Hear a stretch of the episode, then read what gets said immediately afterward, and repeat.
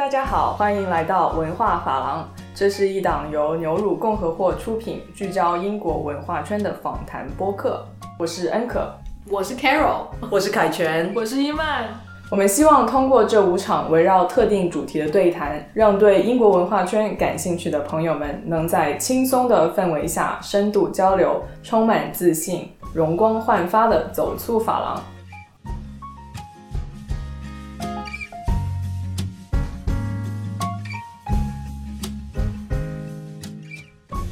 Hello，大家好，欢迎收听牛乳文化访廊第四集。我是凯旋，我是今天的主持人。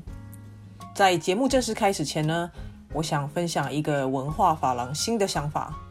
除了原先设计的五集播客之外，我们正在筹划一个新的彩蛋集，专门用来回复听众朋友的问题以及留言。我们也会从每一集的留言里面抽出几个幸运的观众，赠送一些小礼物。所以欢迎大家踊跃发言、踊跃提问，让我们的彩蛋集更加丰富精彩。好，那现在就让我们进入今天的主题。今天我们要探讨的是文化与商务的爱恨情仇。相信很多文化工作者在这个产业内经常会遇到一个常见的矛盾，那就是关于追求所谓文化价值与商业利润之间的平衡点，好像鱼与熊掌不能兼得。两者之间势必要有所牺牲。文化产业作为一种产业，终究还是要能够维持商业资本运营，才能够在市场上生存。到底两者之间是否注定对立，还是我们可以通过不同的方式让他们相互催化？身为文化工作者，我们最终目的到底是什么？我们的追求又是什么呢？本集我们很荣幸邀请到两位嘉宾。第一位是曾经担任《南方人物周刊》记者，现任单独主编，自己本身也是作家的吴奇。第二位嘉宾也是在文化圈打滚多年，曾经任职白立方画廊、大英图书馆、伦敦发展促进署的小雪。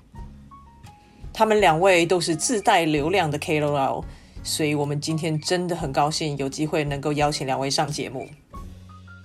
我今天的第一个问题呢，是希望两位嘉宾能够做一下自我介绍，然后通过呃介绍自己的工作内容，还有工作经验，来带入你这个文化产业是用什么样的方式来追求商业利润，然后是用什么样的方式来赚钱的。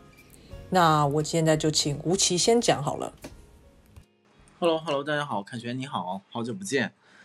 嗯，对你这个题目其实就非常的要命，因为就是和我自己的工作和整个呃，不只是单向空间这一个书店嘛，就很多国内的大大小小的文化机构，其实都是必须得面对这个难题，而且这个题目感觉是越来越难。呃，具体到我自己的工作，其实基本上我已经有一点不太分得清，就是文化和商业那个边界了。就是因为在，因为我们的机构不算是大，也不算小，像算是一个挺中等的文化机构。然后同时，呃，它看起来又又似乎很有名气，所以这样的一些其实是对商业来讲非常有益的一些标签，其实对反而反推到我们做内容本身，会成为一些限制，或者是。会让你觉得会怎么讲呢？会让你觉得有一些飘渺，就是有点抓不住，就是因为那个名声是有的时候我觉得是创作的反面，就是别人的意见，然后大大众的欢迎，会让你对自己想要表达那个东西会产生怀疑，所以这样的就纠缠吧，就是其实在每一天的工作当中都要发生。呃，所以我自己其实现在是尽可能多的就把这个工作当做工作，就在这个工作当中，甚至说我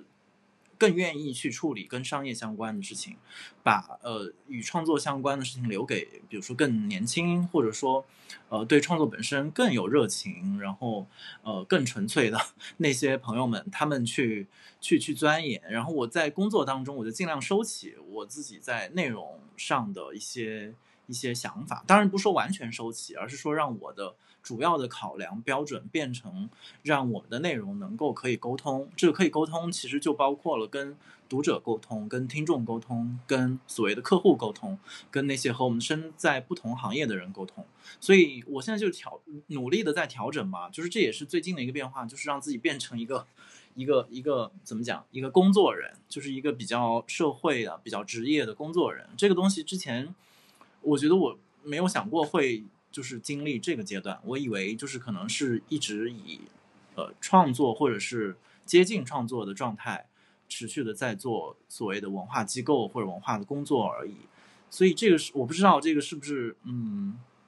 回答你的问题啊？但是这是我的这特别特别日常的一个一个一个状态，嗯。那你在工作的，你可不可以给几个例子？就比如说，你你你这个工作人的身份，你你做了些什么，然后是怎么样替呃单向街书店带进利润？我我应该是没有能力给他带进利润，因为我们其实是有不同的呃怎么讲分工，然后小组，然后部门嘛，然后就是我们会有专门处理商务的同事去去去呃找到机会，然后把客户带进来。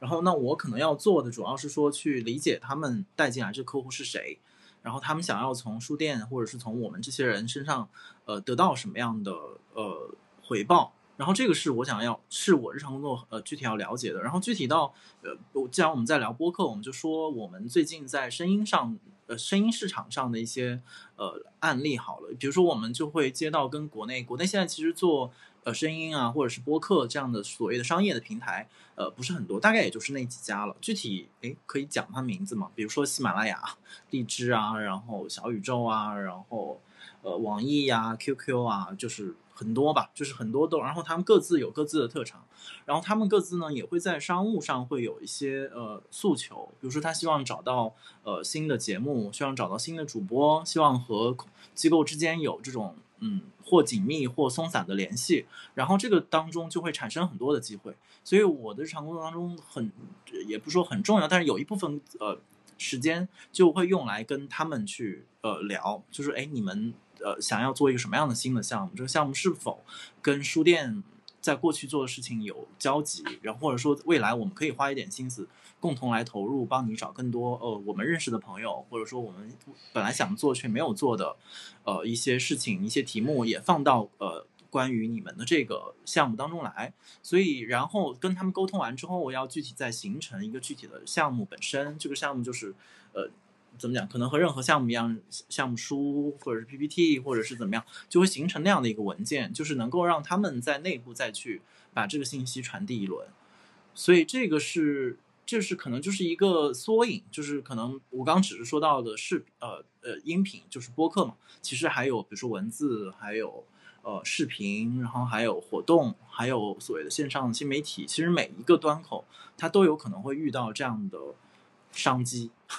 所以，我我的工作就是变成，当这样的机会来的时候，我就我就去参与这个沟通，然后帮助这个项目最后能够找到一个大家都能接受的点，然后去执行它。我觉得听起来真的很有趣，因为我真的很感同身受。听起来很有趣吗？很有趣，我的很有趣的意思是说，你讲的这些东西真的很很感同身受。因为我在大英图书馆里面自己在商业部门工作，其实很大一部分的工作内容跟你现在做的事情其实有点像，就是有点 supply 和 demand。市场有什么样的需求，他们会来跟你讲。那你刚刚提到说你会回去看你们以前做过什么，或单向街书店擅长做什么，然后来找到一个中间的那种契合点。那其实我做的其实点类似这样，因为呃市场的要求就是五花八门，什么都有。他有时候会真的是天马行空跟你说我要这个我要那个。那有些东西我们就要。等于我们就要保持着一种比较开放的态度，然后去想说，真正去了解他们到底想要什么，然后想说什么东西是我们能提供，什么是我们不能提供，然后针对那些我们觉得可以提供的，再去深挖，再一起去开发。那就跟你讲说，可能会你不会把这些 idea 带回你们的创作团队，让让让你刚刚所谓比较年轻，年轻对于创作比较有热情。其实我不觉得你创作没有热情，你不是之前还写了一本书吗？那个是之前偷偷写，偷偷写的好。那等一下可以聊你，但像。对啊，单向空间不是单向空间不是还是你的客户吗？就是我们还从你这里采买版权。是啊，是啊，所以就是继续继续多买一点啊。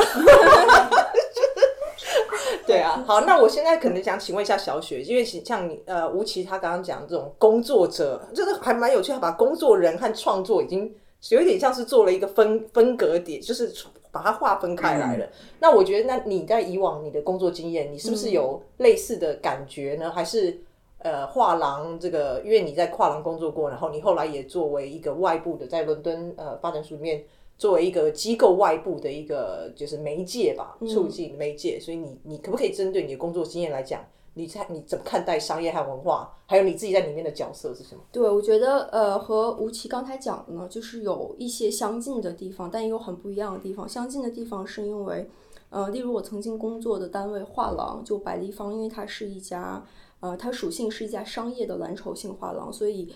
嗯。运营盈利对他来说是非常非常重要的，就是像像像跟书店要通过卖书或者进行活动，然后宣传，然后来赚取他这个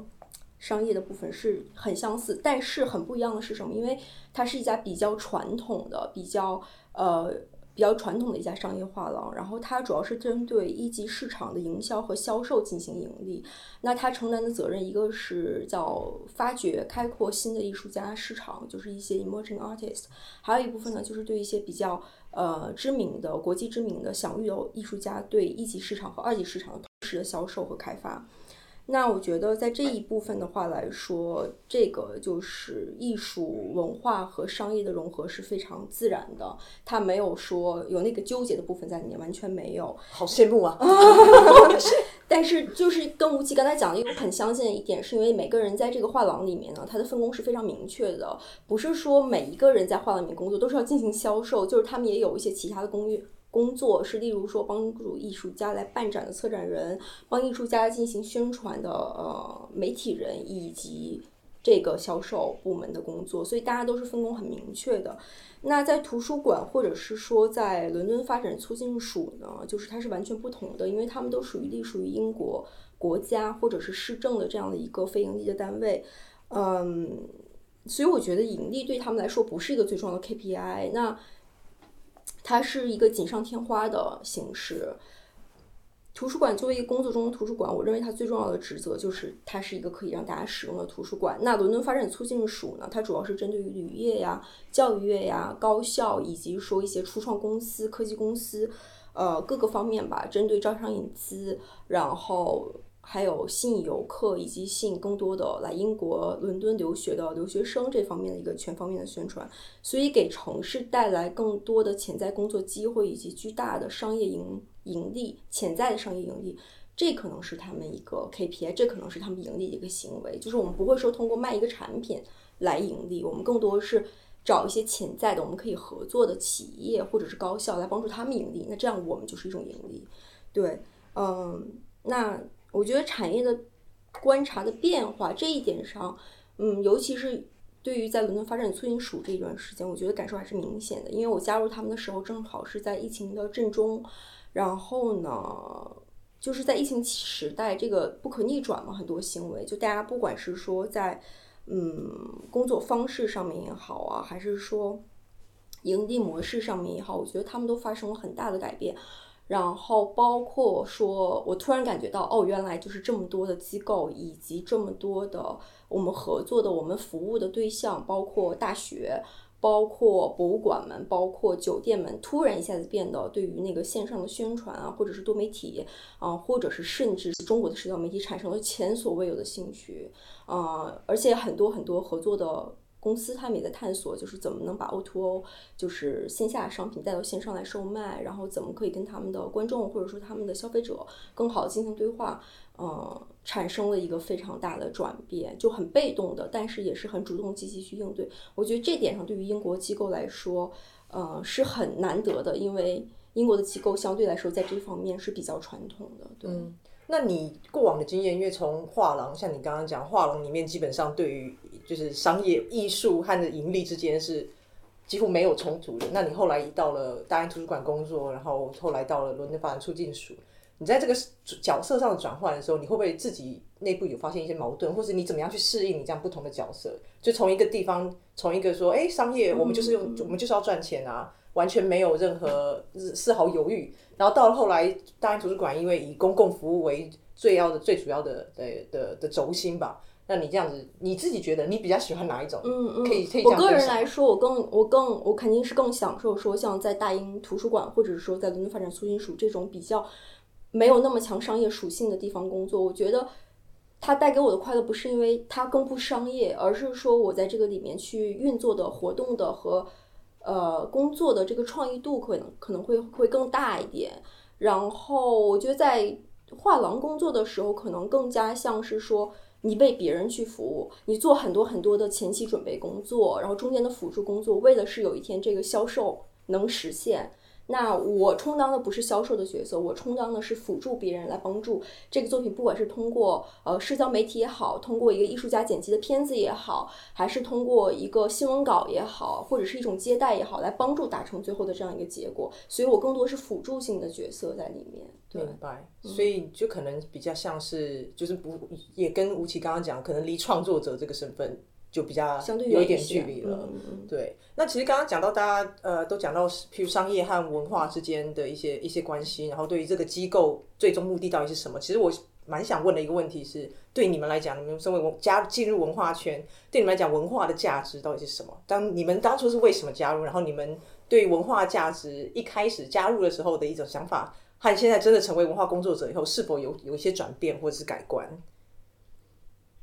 看谁要先分享的可以，吴奇你讲吧。反正每每每一题都很难就是了。呃，我就嗯，文化价值我就不敢讲，但是我就说我自己对就是所谓这个文化行业的兴趣吧，就是为什么一直就是好像好像一直没有离开这个行业。呃，一方面是因为自己的专业嘛，就是你自己的教育当中，其实你你是一直受着这种人文的社科的这样的一些呃学问，或者是这样的一些艺术形式的影响，所以它天然的就是会让你觉得有意思，然后而且呃给人有有怎么讲有教益，就是让你觉得自己是一个更呃能够学习有学习能力，然后能够不断的变成。呃，就是接近更好价值的这样的一个一个一个人吧，和甚至对你性格的影响，所以这个是为什么始终对这个行业有兴趣的原一个更根本的原因。然后我觉得之所以一直没有，就从工作人的角度上也没有离开，是因为觉得这个价值是可值得被分享的，就是说它不是一个好像我因为 B 主必轴自珍的一个东西，就好像我买到一个好东西。哦，我自己用着很开心，我享受就完了，而是买到之后很想说，其实它很就跟周围的朋友和更多的人，让他们知道这个东西很有意思，而且可能说的严肃一点，它不仅仅是有意思而已，它对我们自己的人生和生活里的呃的意义的那个部分，精神的那个世界是有呃更大的作用的，而且对于呃如果一个我们设想一个健康的社会，然后一个能够充分的尊重每一个个体的发发展潜力的一个社会来讲，就是这样的人文社科的介入也是非常重要。所以我觉得在工作和特别理性的角度上，也是觉得这样的事情应该有人做，而且他理应做得越来越好，或者说不是越来越好吧，他理应找到他在这个社会当中呃相对合理的那样的一个一个位置。所以我觉得这个是他作为我的一个工作我能够接受的原因。嗯。呃，但是这个这个东西就反正是变得很困难，就是因为呃，因为像这样的一个刚才我说的这样的一套话语吧，就其实是很难完全的传递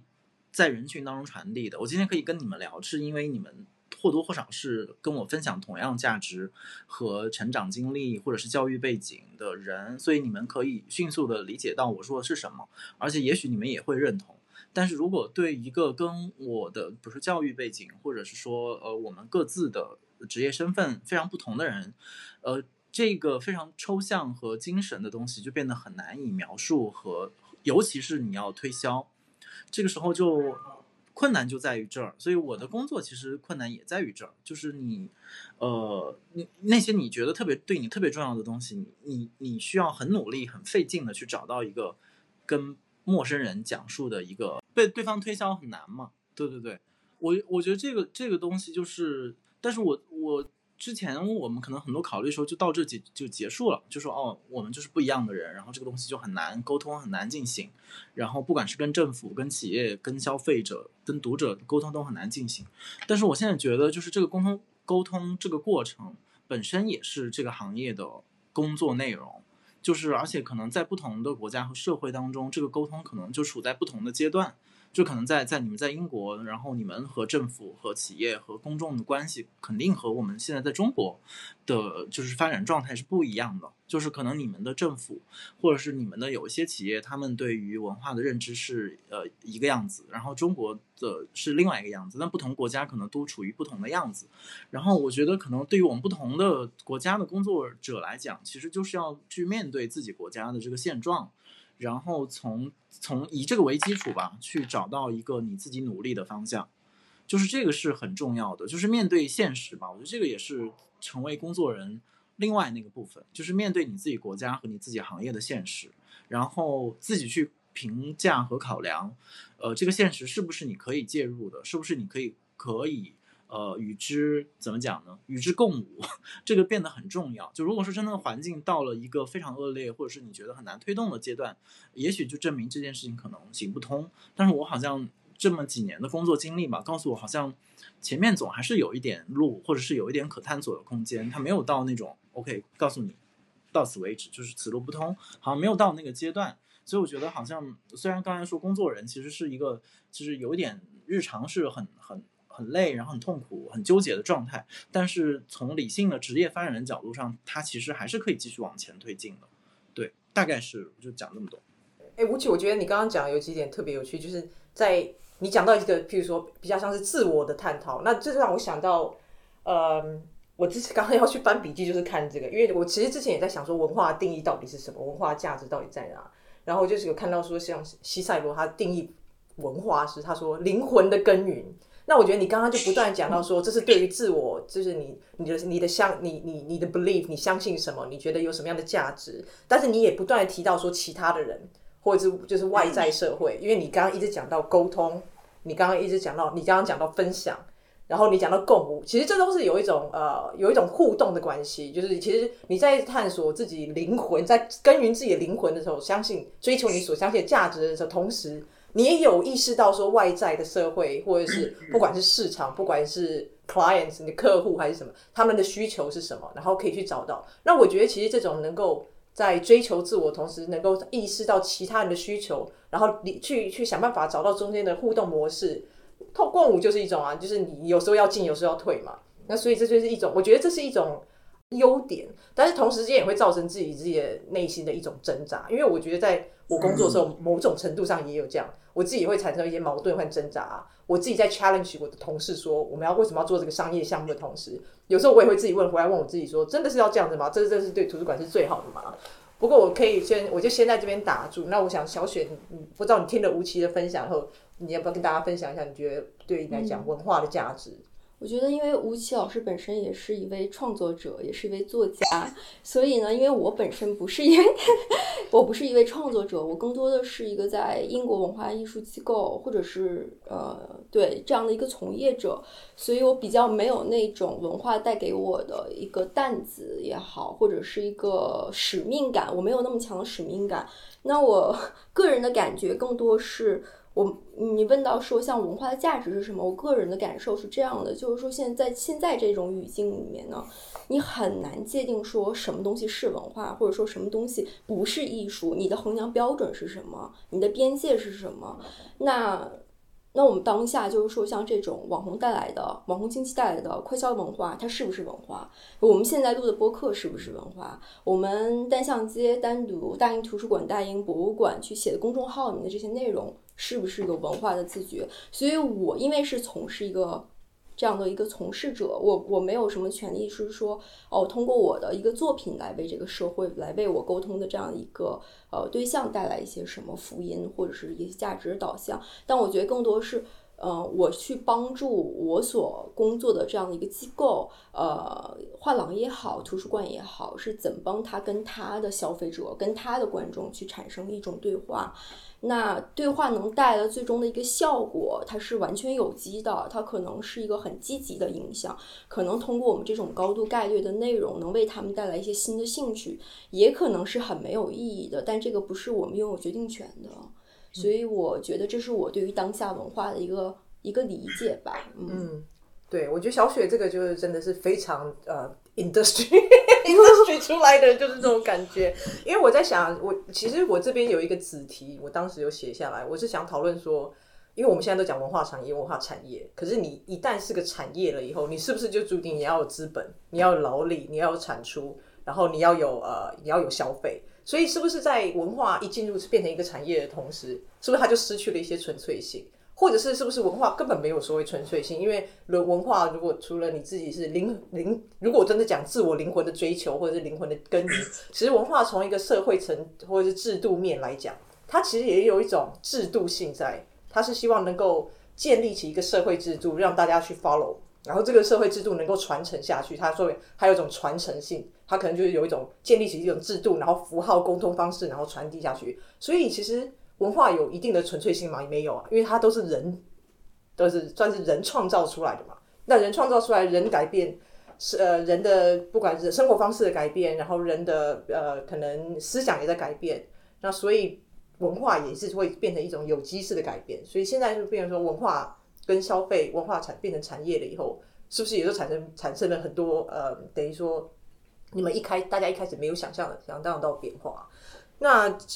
我不知道，我觉得对于文化产业来讲，你们刚刚都提到文化，我和我我的工作和消费者。那其实我下一题其实想讨论的就是消费者，因为对文化像文化产业，所以你的创作创作就是要有呃，你也不管创作是要有观众，还是你文化商品要有消费者。那最对你们这两个不同的，或者三四个不同的产业文化产业里面，你觉得消费者对你来讲定位是什么？像吴奇，你刚刚有稍微提到说，呃，这些消费者不管是可能有些是读者，可能有些是客户，他们可能会呃呃来找你们，然后提出一些要求。那对你们来讲，是是你们要去满足的一个对象吗？还是你们是一个共同创作的对象吗？你觉得他们对你来讲定位是什么？我觉得可能这个消费者就可以和你刚刚说到文化产业那个问题连在一起来回答吧，也和我自己说到，就是可能我对国内的这个文化市场的状态的一个理解，就是或者说我对自己的工作的理解是，我觉得国内的文化产业还没有真的成为，或者是国内文化产业的一个部分，就或者是我面对的这个部分与书店相关这部分。还没有那么充分的产业化和市场化，以及成为一个非常既定的符号的系统，或者是一个非常既定的制度。呃，当然也可能是它已经成为了，但是我不愿意接受这一点。就是我觉得之所以就是，就是我之所以觉得我的工作还可以继续，并且还呃有意思意义的原因，就是在于我认为它我们现在这个状态还是在一个呃产业化的过程当中，所以在这个动态的过程里面，让每一个在这个阶段进入的人。还多多少少有一点机会去改变它形成的最后的那个结果。这里面其实就包括你说到跟消费者的那个关系，因为以前在我们学传媒的时候，当时就是老一个经典的命题，就是说你到底是把你的所谓的就是受众定义为公众，还是定义成消费者？因为如果你是公众的话，就是你说的那个会是跟你共同创作，或者是跟你分享、跟你交流这样的一个状态。但如果是消费者的话，你就纯粹的是一个经济的关系。呃，然后我当时就是，反正你上学的时候就被这样的概念所所笼罩嘛。然后当时你觉得这是一个呃二选一的题目，但是建立在我刚才说到，对我现在对我的工作和我就是周围的这个产业我了解到的状况，我会觉得这两者之间不是一个非黑即白的，就是在这个当中是可以找到一个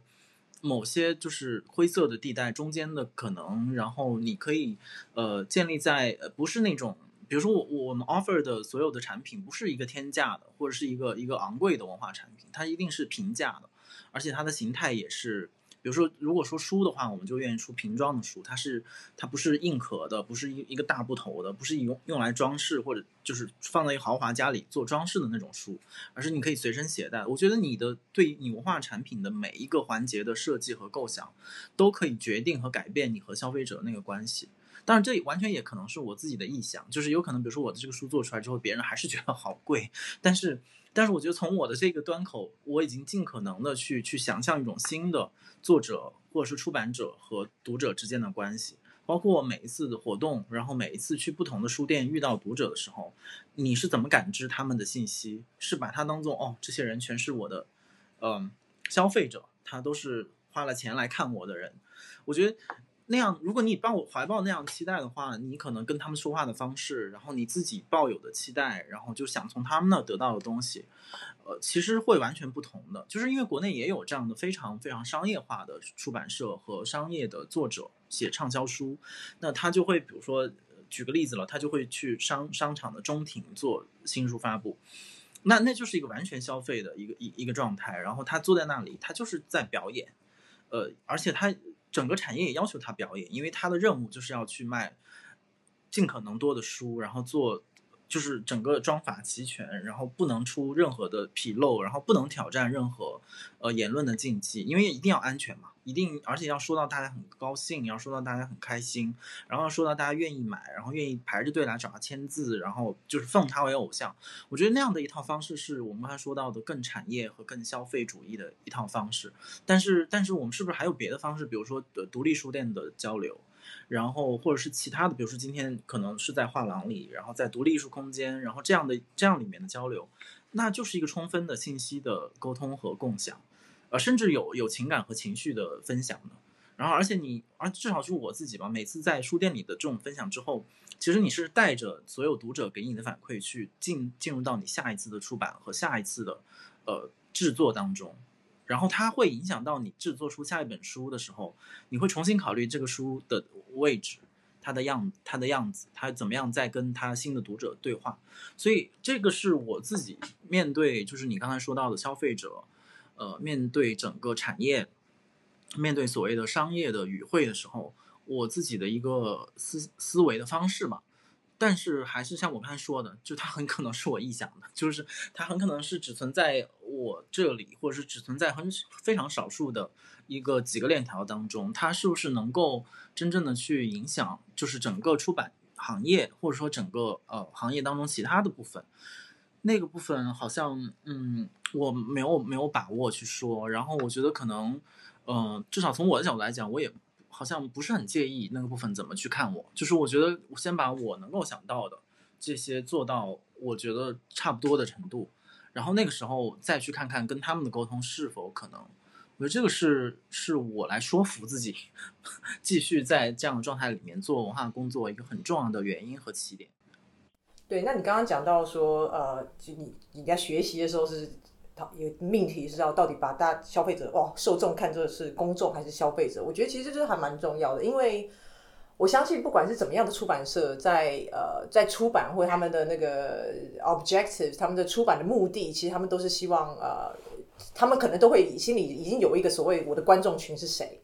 然后会在，所以某一种程度来讲，大家都会和观众群有互动。那当他们的观众群跟你的观众群不一样的时候，他互动方式可能就不一样。就像你刚刚讲，有些人观众群就是要在商场的中心，然后要去表演，然后不能够挑挑挑战任何比较敏感的议题。那也有像你这样在独立书店，那你们一定也有，我相信始终的观众群会跟你产生互动。那其实大家都会带着跟观众互动以后所带来的讯息，再去做下一次创作。那这个创作可能就跟小雪刚刚讲的，就是文化就价值到底是什么？你不见不见得，你你是没有办法去评断说这个是不是文化，这这不是文化，或者是你写的内容可能是你今天如果是探讨哲学，你就是文化；你今天探讨美食就不是文化，当然是不能够这样子分的。那小雪，你的因为你在画廊工作过，然后你也在图书馆工作过，然后你后来伦敦发展出境署的的的 client 又更更广泛，你的消费者或者是你的受众对来讲。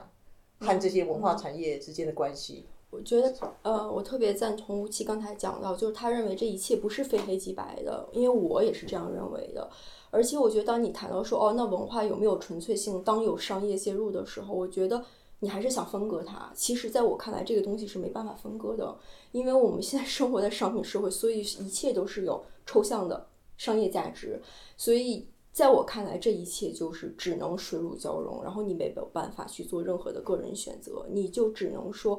呃，我用我什么样的方式去应对它。那刚才我觉得吴奇去举的这些例子，就例如说很有趣，像有一些出版社，他们出版更有商业价值的作品，他们举办更商业化的一个新书发布会。那我觉得我们还在探讨的是说，更商业化还是最商业化？就是其实我们都知道这个东西是没办法从商业。当中去抽离出来的，就是你的文化产业能有今天这样的一个发展或者这样的一个模式，嗯，我觉得是因为它有商业的这样一个辅助，或者是为我们提供的这样的一个一个价值。呃，那我觉得消费者的角度来说，因为像我刚才也说过了，我更多是一个服务型的，我不是一个艺术创作者，我也不是一个文字创作者。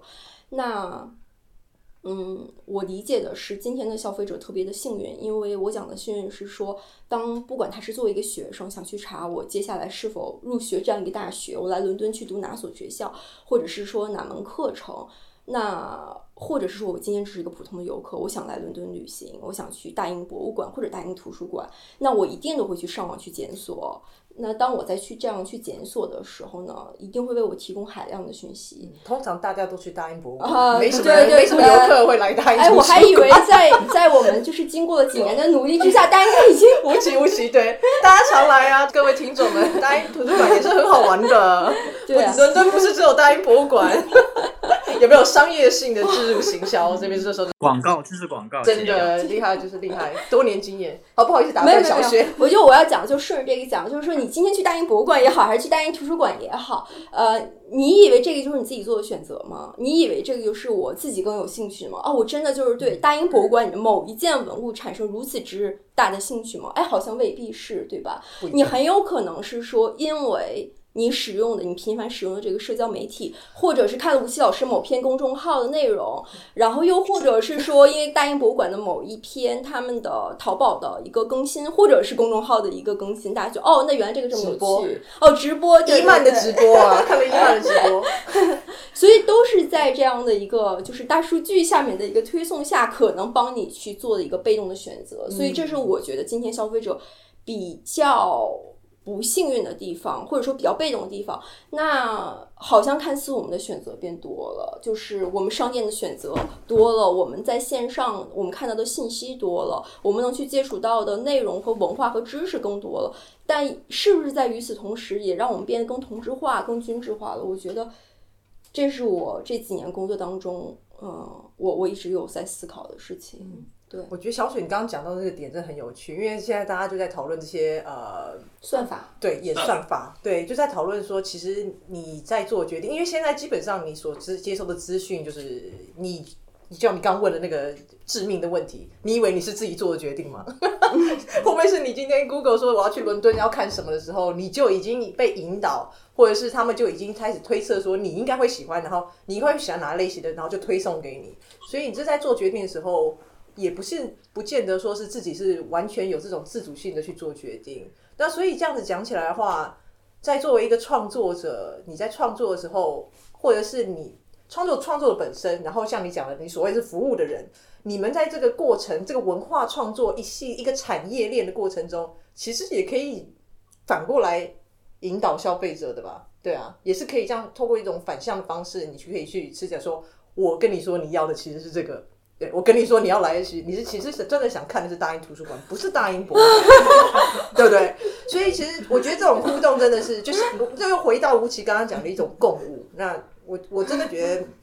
呃，这种文化和商业，它基本上已经产生这种不可分割的连接性的时候，好像就像你讲，你要相信你自己自自己自在做事情，你是可以做出改变的，因为你还是有那个 power 在里面，可以去做出改变。不管你改变的今天改变的是。你可能改变你自己的创作，你可能改变的是观众对于你创作的的想法，或者是你改变你们之间的互动，然后都可以带动新的文化的能量的产生。我觉得这个真的是对。我我觉得刚小雪说的那个是很重要的一个一个提示啊，其实也是我我之前讲到，就是为什么我觉得可能在国内的呃文化。就是所谓的行业当中还有很大的空间可以做的另外一个背景，就当然当然你们刚刚讲到的是，比如说算法啊，然后科技，然后媒体的媒介的变革带来的一些新的机会。但其实文化，刚才我们说它抽象，好像很难解释，但其实这种抽象其实也是弥漫在我们日常生活里面的。就是过去我们没有这样技术新技术的时候，我们靠什么去选择？那其实靠口耳相传嘛，靠靠比如说呃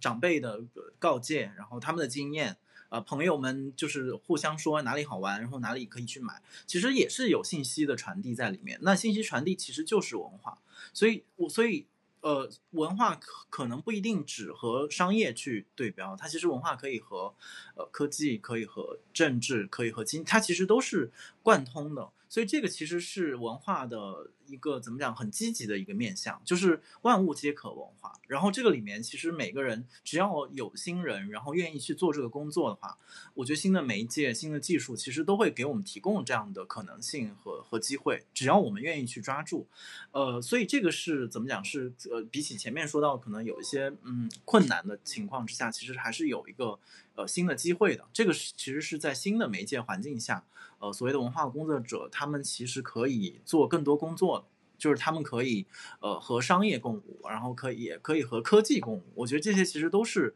嗯，怎么讲呢？都是我们工作当中的一个部分。嗯，对。你讲到，你刚刚讲到，其实文化真的是，因为文化这种东西真的没办法跟社会直接就这样抽离出来，它跟政，它跟政治是，然后跟跟呃商业跟科技都是息息相关的。我就讲最简单的例子啊，我之所以加入大英图书馆，就是当时的中英之间的政治关系非常的友好，当时就英国政府就决定要呃给一笔 funding，让英国的呃各大文化机构、大大小小文化机构来和中国做交流，要不然我们也不会有这个。呃，中呃，这个大英图书馆在中国项这个项目，那这个项目其实因为政治产生的这个文化项目，然后也因为这个文化项目，我现在到了商业部门，开始替大英图书馆赚中国市场的钱，所以其实这种东西真的，我真的觉得就是还蛮嗯，对啊，就像你们讲，没办法，真的是一一的破开，然后去做，它基本上已经盘根错节，已经没办法去分割分离了，那互相之间都是会有影响。接下来我想要问一个，我不知道这个题目说会不会难啦，但是我觉得对于观众来讲，应该还蛮想听这个经验的。请你们从你们的工作经验里面来举两个例子，一个是所谓的爱，一个是恨，因为这个就要我要回到主题啊，文化与商业的爱恨情仇。所以我就想，你们能不能一人举一个例子，说哪一个例子是爱，哪一个例子是恨？谁要先开始？我超多的，我真的超多的。那你先说，那你先说，我先说吗？哎呀，好吧，那我先说，我我爱的当然就是我在大英图书馆商业部门呃工作嘛。那基本上很常遇到状况，我是负责中国市场。那中国市场在商业开发、商业和文化这种跨界合作，其实比很多英国的 brand 品牌都是走在更前面的，属于更有更开放的态度，然后更活泼，然后更。呃，勇于去挑战的，其实他们的那个界限是比较模糊的，所以我常常会接到很多中国客户来的各式各样的 idea。那我最爱的就是，有些很好的 idea 进来的时候，会让我觉得充满新鲜和刺激的感觉。我真的那个体内的能量哦，是会被燃烧起来的。我就想说，哎，这个是其实是图书馆可以做的。图书馆有什么样的资源，然后有什么样的 program，然后图书馆有什么样的人才，然后是有什么样的 content。那其实中间是可以找到结合点，所以我觉得我最喜欢，哎，我其实喜欢当媒婆，哎，就是我其实做那种 matchmaking 的同时，我就会觉得说很有趣，因为他们来的这个新的 idea，有些东西是很呃太夸张，那个当然就不要去谈。可是当他今天真的是有探讨性的时候，我最爱的就是这种可以把一个创造出一个新的东西，用图书馆的资源把它包装，不管是重新包装或者是重新 create。然后把它创造出来，然后变真的变成一个商品，然后最后还赚钱哦，爽！这就是我最爱我工作的一部分，因为我觉得你刚刚讲到，其实像小雪也有提到，然后吴晴你也有提到，就是呃和观众的互动，然后和他们的分享，其实这种东西或者身为一个服务，我也觉得是这样，因为我觉得文化其实它不是独家性的，我觉得文化它应该是每一个人都应该有自己的的有自己的方式，能够去享受文化。你今天享受文化的方式，你可能觉得我听场音乐会，或我买一个 CD，现在没有 CD 啦，我可能买一个音乐下下载个音乐来听 live stream，或者是我今天可能就是只想要买一个笔记本，或者我今天想要看一个展，就是每一个喜欢文化的方式，享受文化的方式，其实不不应该去有给他一个界限存在。所以我觉得我爱的就是可以让所谓的文化，让每一个人都能够用自己最舒服的方式去享用。我觉得这个是我的爱，那我先讲爱好了。我怕我讲恨都会讲完这整整部整部博客就乌云乌烟瘴气，对，就结束，直接挂挂电话。所以我先讲爱好。那当然来先讲爱好。没有，我就觉得我很认同你刚才讲的，就因为我对于这个产业我我觉得最好的地方、最美的地方，就是你刚才讲的那一些，就就你通过你的存在，然后让一个比较对于大众来说比较未知的那么样的一件作品或者一个一个存在，然后通过你的手。呃，去把它做成一个新的产品，然后新的新的展示方式，然后让更多的人去了解它、接受它，不管是商业的也好，还是说一个展览也好、一本书也好，我觉得这个是它的价值所在，就是我的工作价值所在。所以我非常非常赞同你刚才说的，这个也是为什么我很享受在这个领域一直工作下去的原因。对，嗯嗯，对，而且我觉得刚才讲到一点，就是说那个呃文化呀，或者说艺术，我我也认为它应该是比较没有，不要有那种所谓的很。很很高的门槛吧，就应该是人人都可。就是说我哪怕今天是一个，不管我受什么教育程度，呃，我的语言的程度，或者是说跟我的经济没有丝毫关系，就是我想去获取到这样一个资源，我只要有兴趣，我也许就能获取到。我觉得它应该就是公平的，应该就是自由的。那可能这一点上，呃，英国做的就比较。更更好一些吧，我不是说中国做的不好，但英国的话就是有很多很多的资源可以供呃任何的小孩、任何的成年人去再接受再教育，或者说去去看一场免费的展览，这个资源是非常广大的。然后只要你想，就完全不存在那么多的障碍。那我觉得这个是文化很。很美好的一个一个一个面吧。对，我觉得西方最主要的这种，尤其这种公众服务的，不管是博物馆、美术馆，他们其实都越来越重视说了解，就是一般大众想看什么，而并不是说我一定要让你看什么。所以大家就开始要看，比如不管你是 community 或者是呃，或者是不同的 ethnicity、不同的人种，就是他们会开始尽量要确认说这个有包容性，然后有多样性，然后基本上。呃，比起以往的，可能就是让这种知知识的专专家跟你说，我今天要做给你看什么。对，他们今天他们今天会越来越多有这种互动啊，想说我就是要要让尽量让。Accessible 让大家所谓 everyone 大家都能够，而且我觉得这种改变就真的不是说很久以前他们就在做这样的改变，其实是不是也是蛮近近的事情？我觉得越来越越来越重视。对，因为因为我就是在我最近的这个一份工作当中，我就能体会到，就是他们因为疫情的原因，因为这个脱欧的原因，这个政治背景下，然后以及呃，就像凯旋刚才讲的，可能要更加的呃。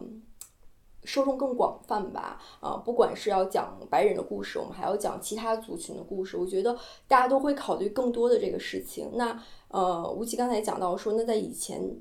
我们也会通过父母或者周围的朋友的一个推荐，然后被被安利，或者是被被被推荐以某一个产品、某一个事情、某一个旅游地，我们会去做。那今天的话，我觉得。呃，互联网也好，还是社交媒体也好，他们就只是把我们这个交流的途径改变了，他们就让一切变得好像更更更容易接近一些。所以我接触到这些英国的很很很小众的博物馆，我们服务过的，或者是说一些很大牌的酒店，那他们都有重新在思考自己的这个策略和自己的文化宣传方式。那我觉得像小雪跟我讲的，我们的这种爱，对于这种文化和商业之间爱，我们好像是。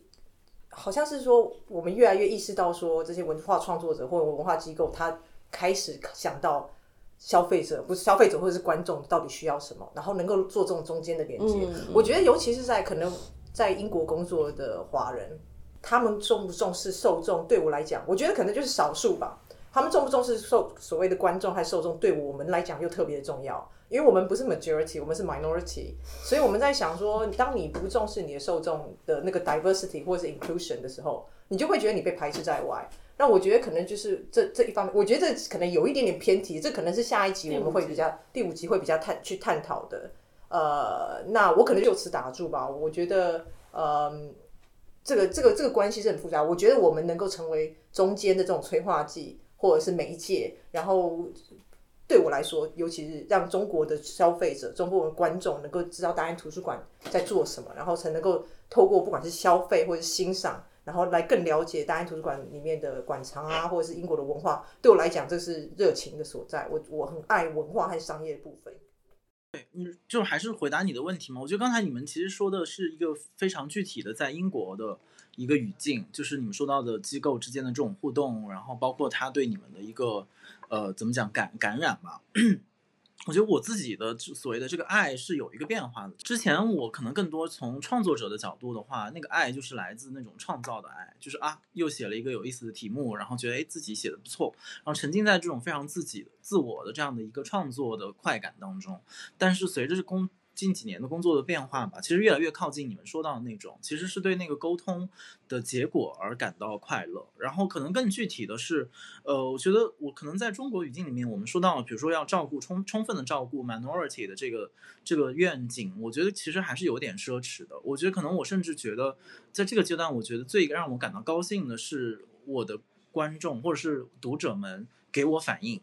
这是很重要的。而这个反应是可以很复杂的，它不一定是要夸奖。啊，而且我觉得他最好不是夸奖，因为他常常有的时候夸奖意味着你这沟通没有完成，因为对方觉得哦你说的好，然后就结束了，他没有接着你的话去去继续继续讨论，然后或者是展开批评。我觉得其实呃这这样的讨论在现在中国语境里面其实是最最稀缺的。所以我就特别珍惜跟每一次去跟读者呀，或者是跟同行，或者是包括今天这样的交流，就是大家互相有没有对对方说的话有没有感知，有没有反应，然后这个这个这个界面是我最最受益的，就是会让我觉得哦，我做这件事情是呃怎么讲，再次得到确认，就是我要继续做这件事情，所以这个是一个变化。其实你在回答几个问题的时候，都有一直回到一个。一个固定的，也不是固定的脉络，就回到一种一种脉络，就是你都是从自身去出发，然后你开始，就像你刚刚讲，一开始是处于自己创作，然后自己很满意自己写出了一个东西的那种快乐满足感，然后到你后来和其他人的互动。然后借由透过和别人互动，然后产产生的带来一种成就感，你觉得有造成一些不管是正面的影响，或者是带来一些新的创作的呃，不管是 idea 或者是新的产品 new work，所以就从都是从自己出发，然后但是又到了外面，呃，和和和这个外外界的互动。那我第二个要讲，也不要讲恨好了，可能就讲一些比较纠结吧，就是你自己有没有内内心的纠结或矛盾或痛苦？我好，我先讲好了，因为我想到答案了，就是我觉得其实我的纠结和困难还不在于说我要不断的推销，或者是不断的被拒绝，然后这个东西卖不出去，好像不是这个东西。我比较讨厌的一种就是就是好像大家总觉得做一个事情只有一种办法，只有一个非常一种最主流的，然后最符最安全的办法。我很讨厌这个思维，就不管是我的做内容的同事，还是做商业的同事，就如果他们总是觉，就其实。就是我刚才举的那个例子，就如果大家都觉得做做文化和文化的工作必须得按照刚才我说到在商场的中心去请最大的明星、最亮眼的呃阵容，然后一切都是非常 fancy 的组合，我觉得这个东西就让我讨厌透了。就就是我觉得文化就在于文化的魅力就在于它的想象力和它的多元性嘛。然后要不断的探索新的表达的方式和新的可能性，是这个工作本身最有意思的地方。然后我觉得，如果我每次听到那样的声音的时候，我就会觉得啊，那你们就不要做这个工作，就你们可以做，比如说更安全的、更成熟的一些产业，但你没有必要做留在文化这个领域里面，因为文化就是要探索新的东西，就是呃，而且很有可能会错误嘛，会会试错。我觉得某种意义上，错误的那个代价。和错误的那个收获，也是这一行，呃，非常好的那个那个营养和那个回报。所以我觉得这个是我发现很难很难跟所有合作者去沟通的一个点，因为大家都希望我手里这个项目就一定要是，呃，最好的，然后最多人看的，要非常多的数据，然后要要要怎么讲是呃大的影响力。我觉得这个这这种思维的模式是我常常遇到的，然后也是最令我痛苦的。我非常赞同刚才吴奇讲的，我们可以试错，我们甚至是通过一些错误来产生进步的。我认为就是在当下，没有哪一种工作方式，哪一种宣传模式，我们可以说是最安全、最有效的。就你几乎可以说，今天我用了这个题目做这篇文章，然后在公众上面。呃，爆了爆了款，然后流量特别大。我不能说我这个模式在下一个月的下一次宣传当中还可以奏效，或者说我今天的这个展览通过这种模式来宣传，我可以吸引到最多的观众。呃，那我下次还可以用这种模式。我觉得这些都是完全行不通的，所以就没有哪种固定的模式会让我们在这个产业当中去工作的时候可以一而再再而三的去复制自己。我觉得这个也是这个工作当中比较有爱的地方。那。我觉得恨的地方，就是也可能是有点相关吧。我个人最大的感受是，就是在，因为我主要是做中英文化交流，也是这一块，然后服务对象也几乎是都是在中国的观众或者是读者们。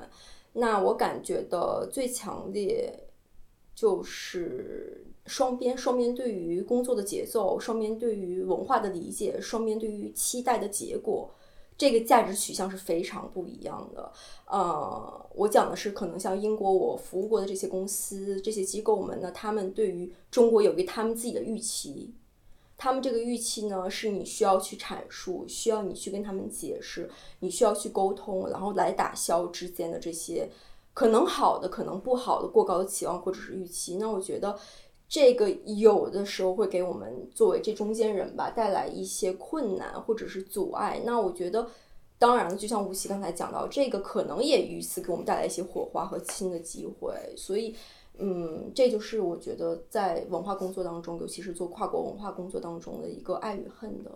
嗯嗯点。我我觉得其实我如果是我要分享的话，呃。也不是恨的东西特别多啦，但是其实就是基本上，我觉得对我来讲最纠结的一点，因为在这种大英图书馆毕竟还是一个算是一个公家单位，他们最主要目的还是公众服务，所以我觉得最纠结的就是遇到你所谓的公众服务跟你商业，因为资源有限，大家工作时间就是这一个一个礼拜三十七个小时，三十六个小时。那今天大家时间是要用在商业呃用在公众服务上比较多呢，还是用在商业上比较多？所以就会产生这种争争抢争抢资源的。那但是有一个很大的矛盾点，就是尤其是疫情之后，呃，大家都没大家都缺钱啊，大家都需要赚钱啊，所以你现在就讲说哦，我要把商业作为我们的策略的 priority。可是在这个同时，你好像也没有真的是付出什么，有一什么很明确的。一些步骤或者是明确的政策去改变，然后让你能够真正的从文化去辅助商业。因为我相信，我其实跟你你们想的都一样。你们我觉得你们刚刚讲到一点，就是不很重要一点，就是那种文化的有机性和有文化的弹性。因为我我其实也是最不喜欢的，就是当我去呃找一个同事说有一个中国的厂商想要做什么什么什么一些新的 idea，他们马上就说不行。这是我最讨厌的一点，因为他们想都没有想的时候，基本上就是已经保持文化就是这个框框，我的文化或者是我的康城，其实就是在这里面，完全不可能有任何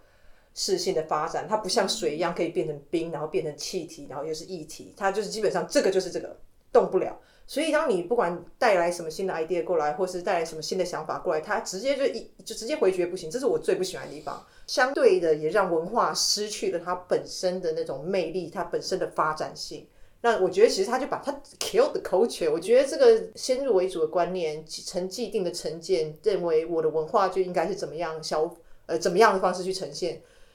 呃。是我最不能接受的，因为我相信文化和商业，不管文化和科技、文化、政治什么，你之间都是又回到吴奇。我觉得真的很喜欢这个“共舞”这个词，就是你这是一定要有互动嘛，你要有进有退，然后你要有进有退。你在退的同时，并不是说你退的同时哦，你就不能够发展。你在退的同时，你也可以有不一样的舞姿、不一样的舞步，让你能够去去开发更多新种新的可能。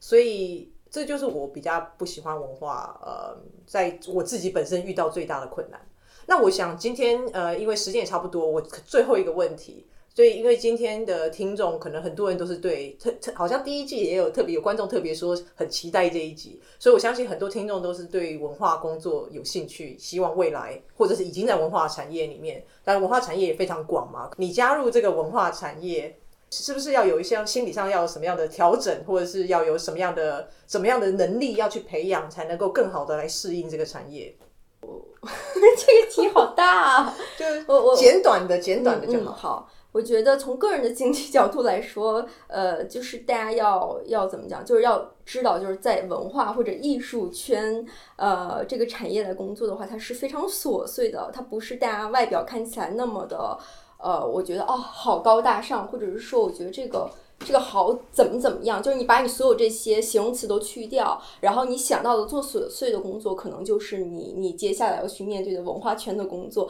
因为你可能真的要做很多不一样的事情，然后这些东西未必是你以前在学校里面会学习到的，它可能真的是你实践中就是摸爬滚打得到的，然后甚至是对，就是这样的一个体验。那我觉得整体的一个感受还是特别特别美妙的，我就是呃，就觉得很幸运，可能也是我比较幸运，我在过去的这些年的工作当中没有遇到过一些什么让我觉得哦，我是无法消解的这个东西，让我觉得太难以接受了，呃，很失望的，我觉得没有，所以就是还是希望大家都可以很幸运的找到一份自己喜欢的在文化或者是艺术产业的工作，呃，然后呢，我也觉得在这个现在这个时代，就是文化产业跟艺术产业也不像以前，就是它是非常千人千面的，那。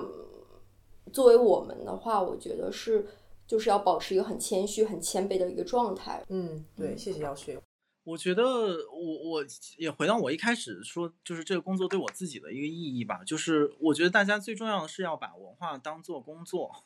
这工作呃这是很重要的。就所以刚才小雪说那个很同意，就是呃意识到这工作是有它的复杂性的，而且它工作。怎么讲很多种嘛，多多种多样，所以其实如果你对文化的兴趣也或大或小的话，其实你有很多种界面跟它相遇的。就是比如说，那我们公司也需要财务啊，也需要行政，也需要快递，需要需要需要需要呃保洁阿姨，就是其实我们也需要一些非常稳定的。部分的同事的支撑，然后我觉得这个是，所以每个人其实都可以加入文化的行业的，因为它真真的是一个行业，它不是只是一个闹着玩的东西。然后，但是说回来，就如果说我们是对文化当中比较核心的，或是比较有创作的那部分最有兴趣的话，那就要提醒自己，就是这个行业是关于想象力的。所以刚才我们说到的那个恨的部分，其实是需要我们去突破的。就当我们面对不同的人、不同的沟通对象，然后遇到你很难捏合的这样的需求，然后遇到那些想象力的限制的时候，我觉得我们应该想办法去突破那个东西。我觉得那个突破它的话，是这个行业最大的那个。我觉得其实就是还是回到那个嘛。我觉得就文化是文化行业也好，文化本身就是关于想象力的。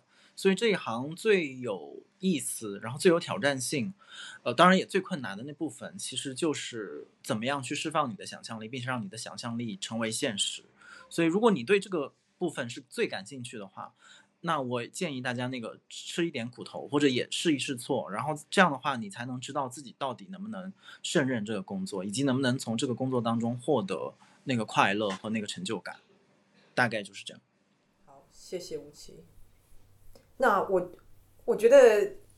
可能各抓一个重点吧。像小雪讲到的，我觉得很重要一点是，就是要谦卑。那吴奇讲的是想象力。那我觉得其实这个有一一部分也有它的重重叠之处，因为你在做想象力的时候，你可能也不是凭空想象啊。你在做想你在想象力的时候，所谓的想象力，其实你是创作想象力之外，你也要对可能性要有无限的想象力。就是当今天人家来找你，或者是突然想到观众群。受众需要什么时候，你要有那个想象的能力，去想说，哎，有没有办法做到？有没有办法在我创作的时候，也能达成他想，就是观众能够接受或者喜欢的这种品味啊？不管是品味或者是消费方式。当在你没有那种谦虚的态度，你没有那种反省的态度的能力的时候，我觉得这个是没办法达到的。因为你当你今天觉得我的想法就是对的，我的观念就是对，我的品味就是最棒的的时候，你那个想象力同时之间也就是被限制了，对不对？你就只限制在你自己的你自己的世界里面，你自己的维度里面，而你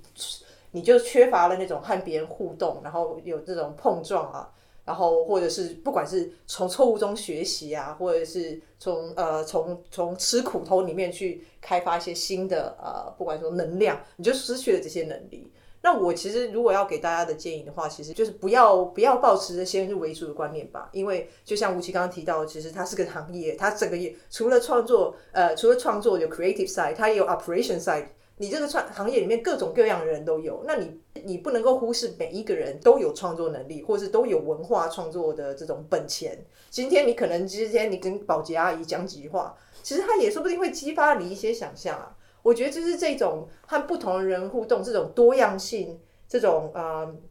你在文化把文化当工作的同时，你也要去享受那种和不同产业或者是不同背景的人交流所产生。出来的一些碰撞出来的火花。那我觉得那个是真的是最最丰富的能量，而不要只是跟类似自己同质性很高的人待在一起。那这个我相信，如果是你是能够接受这样的一个环境，然后有这种开放态度的话，在文化产业其实也会活得比较开心。想两位最还没有什么节目结束前想要跟大家讲分享？有，因为我们这边马上好多朋友要来了。最后我有一个非常强烈的感受想讲，一定要剪进去。好，就是凯旋是一个非常好的主持人，我建议你再往这方向再发展发展。哦，真的吗？谢谢，这个我替自己鼓掌。好，谢谢谢谢吴奇，真的对吴奇自己也在做博客，所以能够得到另外一个主持人这样称赞啊，我真的是脸红了。没有，没喝酒就醉了，没喝酒真的醉了 醉了。好了，那今天我们时间也差不多了，再一次谢谢呃小雪和吴奇从特别从北京这边连线，那我们希望以后也有其他机会能够再邀两位上节目，谢谢大家，谢谢凯旋精彩的主持，谢谢，谢谢凯旋，拜拜，拜拜，拜拜。